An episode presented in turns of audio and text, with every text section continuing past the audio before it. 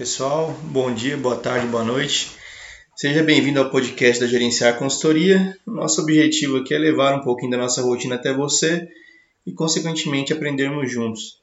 Nós iniciamos esse projeto há uns meses atrás, mas devido à correria a gente acabou dando uma parada e a Gerenciar acabou retomando esse processo agora, que já era algo que a gente tinha muita vontade de fazer. É, somos apreciadores de um bom podcast e levar, utilizar essa ferramenta para levar segurança até vocês, trocar informação, é algo assim muito gratificante para a gente. Tá?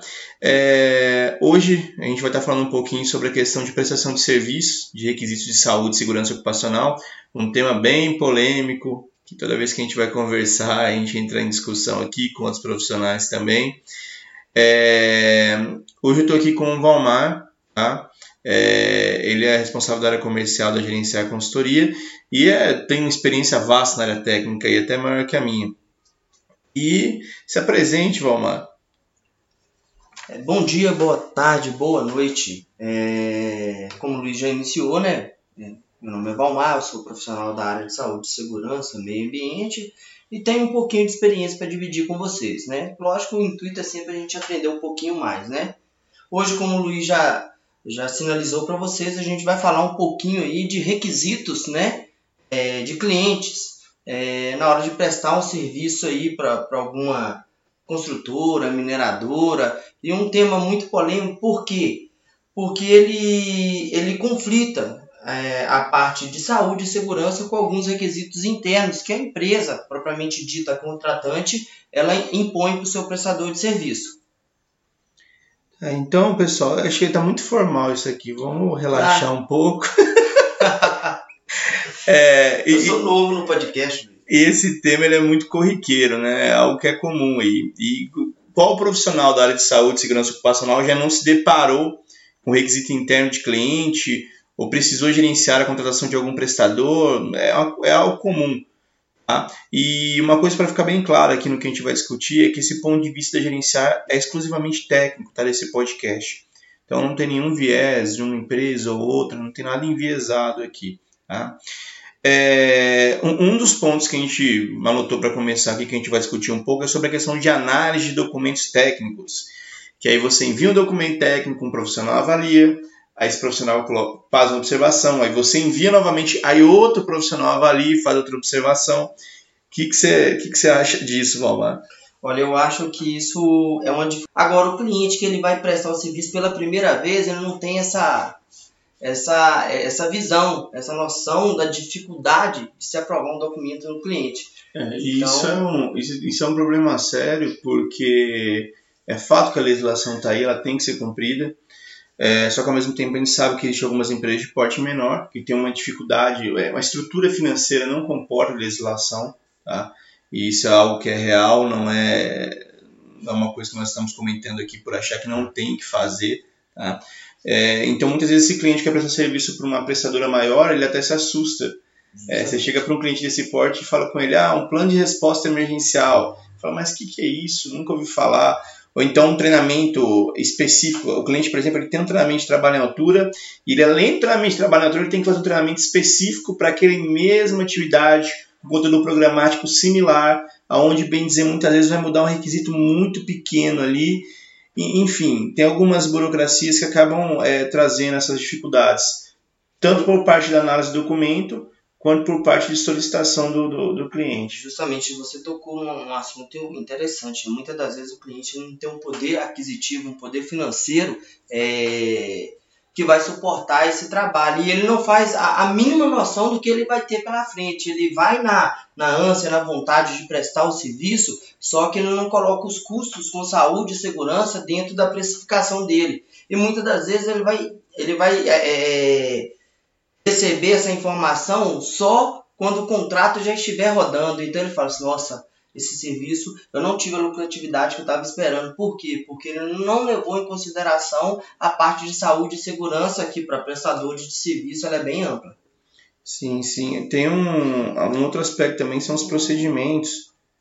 Os requisitos de procedimento interno de alguns, de alguns prestadores, eles sofrem mudanças sofrem revisões, o que é normal, afinal, a área de segurança do trabalho é um processo de melhoria contínua, mas a divulgação não ocorre.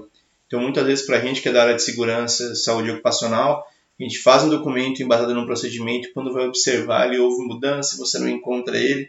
E até uma coisa é fato, essa boa, na grande maioria das vezes essas mudanças são benéficas para a parte de saúde e segurança ocupacional, só que geram um retrabalho porque não houve uma divulgação correta que é um dos princípios da parte de gestão de saúde. Quem tem um sistema de gestão de saúde e segurança ocupacional, seja uma USAS, uma 45001, ou até mesmo uma gestão interna, assim, um, um, nome determinado, uma legislação é, que, que, que, foi utilizada para embasamento, é, tem que haver essa comunicação das partes interessadas. Então, hoje isso é uma outra dificuldade que a gente encontra.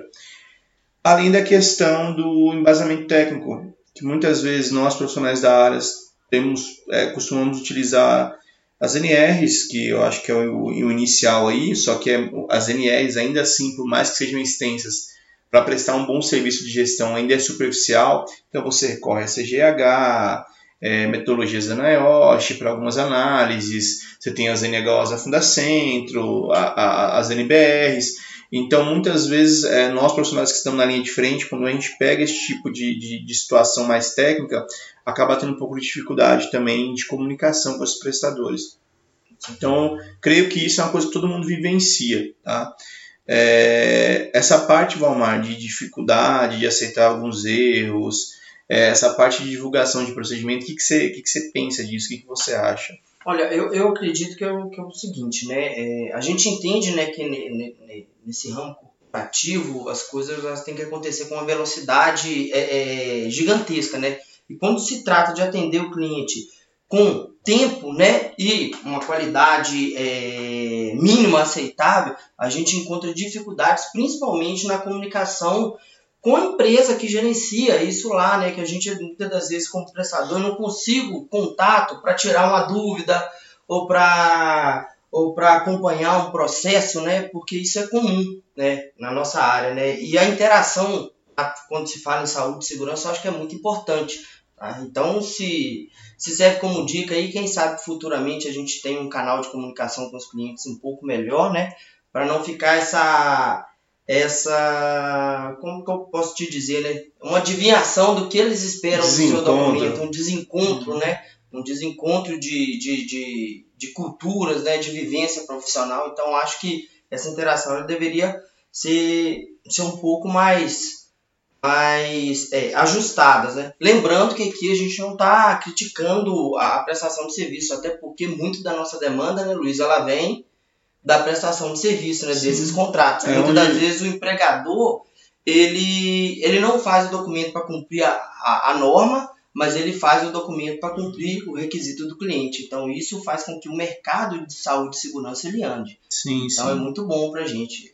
É, esse, esse aspecto assim, ele é, ele é trivial, ele é muito importante, porque de fato que o Valmar citou é, é uma coisa clara, muitos clientes acabam é, é, praticando mais a parte de saúde e segurança, inclusive caminhando com o cronograma de ações e metas, que é algo que infelizmente é raro hoje no mercado, e, e isso acaba trazendo benefício para o ambiente de trabalho, para as consultorias que conseguem enxergar um trabalho mais, mais bem desenvolvido. É, um, um, outro ponto que me preocupa muito, é, nós sabemos aí que vai através da NR1 nós vamos ter o GRO e o PGR, foi prorrogado agora. É, nada muito bem oficializado, mas foi prorrogado, então nós devemos ter aí a entrada do GRO e do PGR substituindo o PPRA entre agosto e outubro. Tá? É, eu já ouvi as duas datas, pesquisei também, encontrei as duas datas. E quando isso entrar, tem um, uma dificuldade que a gente tem muito grande com o entendimento de nomenclatura de risco. É, o prestador, muitas vezes, que vai fazer essa análise do documento, ele utiliza uma nomenclatura base, e às vezes, se você coloca ali uma nomenclatura que tem o mesmo objetivo, a mesma fonte, ainda assim há necessidade de substituir, então ainda tem essa dificuldade.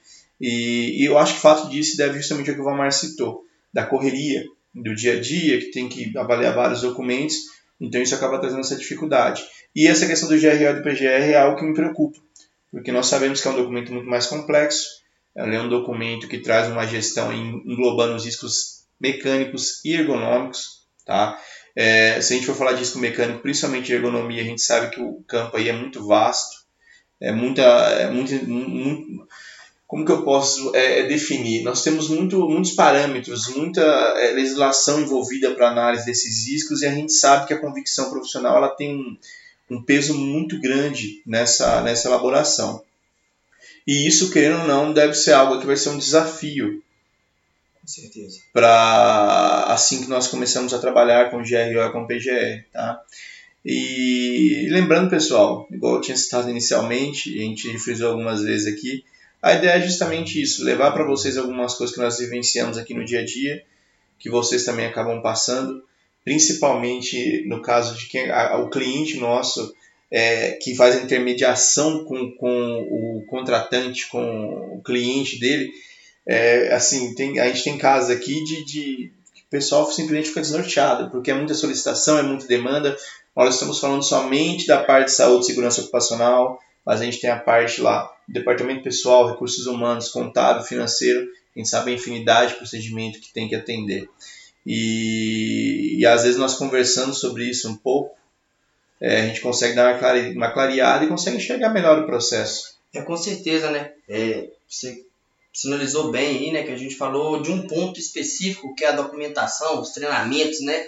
mas é, essa, esse relacionamento entre prestador e cliente ele vai muito além, principalmente quando o, prestador ele tem que monitorar os indicadores, né, Luiz? Aí complica mais ainda, né, com indicadores de qualidade, de saúde, de segurança, né, da parte de RH, como você mesmo frisou, e isso e, e, isso complica um pouco a gestão do, do prestador de serviço, que às vezes ele, ele nunca fez esse tipo de trabalho. Então, se, se, se serve como dica, tá? Procure empresas, né? Que já têm vivência com isso para poder dar um auxílio, né? É, às vezes tem empresas, Luiz, que eu já deparei aqui, que a, a empresa ela tem dificuldade de emitir um, um, um laudo de, de, de fumaça né, para ver se o caminhão ele pode, pode entrar no cliente, se o veículo está apto. Utilizando então, a escala Rigman, sim. Justamente sim. coisas simples, né? Que às vezes para o cliente é uma coisa de outro mundo, né? Então, uma boa assessoria, uma boa consultoria, tá? Já vendendo peixe, eu sou do comercial, já vendendo peixe aqui. Isso aí, tá? isso aí ficou bem claro. Seja com a gerenciar, ou seja com qualquer outra consultoria, né? Que, que preze pelo mínimo de qualidade, né? É, é interessante que, que essas empresas, né, esses prestadores, eles procurem auxílio sim, não tentem fazer sozinho, porque senão o prejuízo pode ser ainda maior. Porque ele começa um processo, não dá conta, atrasa o serviço, não recebe, e aí depois tem que contratar uma empresa para fazer tudo aquilo que ele tentou fazer e não conseguiu. E tem um aspecto aí que eu puxei muita sardinha para a parte de documentos, treinamentos, mas tem um aspecto também que é muito burocrático, que é a parte de medicina. É, normalmente nós estamos habituados aos riscos que está presente no PPRA, nós englobamos no PCMSO, emite ASO. Essas contratantes costumam ter solicitações bem é, é, detalhistas, bem específicas, e isso gera uma gestão significativa. Então, quem vai prestar esse tipo de serviço hoje não tem jeito, tem que ter um sistema operacional que funciona, que faz a leitura de forma correta da parte de saúde e segurança ocupacional para conseguir prestar um serviço adequado. É, muitas vezes, além da ASO, você tem que emitir relatórios, formulários que esses é, é, clientes, é, do, do, dos contratantes é, é, do nosso cliente acabam exigindo. Então, é um outro ponto aí também que traz uma, uma certa burocracia, uma certa gestão, tá? Que muitas vezes não vai coincidir com o ponto de vista do seu médico, só que a gente sabe como que funciona nesse aspecto. Você acaba tendo que englobar os exames adicionais ali e conseguir fazer a gestão conforme o procedimento dessa empresa de porte maior. É, você complementa com alguma coisa, Valmar? Não, não. Acredito que, que o assunto foi bem abordado, né? É uma, é uma forma de, de mostrar, né, para as pessoas que estão ouvindo a, a, dificuldade que é fazer essa gestão, né? A complexidade que, que existe, tá? E, e é isso, né? É fazer com que a gente discuta mais sobre saúde e segurança nos seus vários é, é, é caminhos aí, né? Que são extensos, né, para atender o cliente, para atender o contratante, para atender requisito normativo, e aí a gente vai, vai tentando ganhar conhecimento e também é, repassar um pouco do, da nossa vivência, do nosso conhecimento que a gente adquiriu. Né? E coincidentemente, hoje, dia 27 do 11, é dia do, do técnico e do engenheiro de segurança do trabalho, então parabéns a todos os profissionais aí que zelam pelas vidas no ambiente de trabalho. Tá? Muita força aí junto aos, aos seus clientes que estão prestando serviço em empresas de porte maior. É, pessoal, é, a ideia é que nós continuemos com esses podcasts ao menos uma vez no mês, tá? Nosso intuito é pegar esses temas que não são abordados em outros podcasts para uma coisa que é, é mais do dia a dia nosso, para a gente conseguir levar até vocês algumas informações bacanas, para clarear um pouquinho alguns processos. É, você consegue encontrar gerenciar através do Facebook, tá? Gerenciar consultoria, Instagram, gerenciar consultoria também tudo junto ali. No, no LinkedIn ou LinkedIn, como vocês preferirem, também vocês vão encontrar gerenciar consultoria.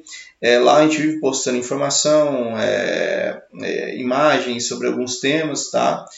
É, a gente agradece a todos os ouvintes e a gente espera ter levado até vocês um conteúdo de qualidade. Tá? Qualquer dúvida ou sugestão, vocês podem enviar, enviar para o e-mail contato arroba gerenciar com R no final, consultoria.com.br contato arroba gerenciarconsultoria.com.br ou através das mídias sociais, tá? Galera, um forte abraço e lembre-se, segurança além da norma, né, Valmar? Justamente.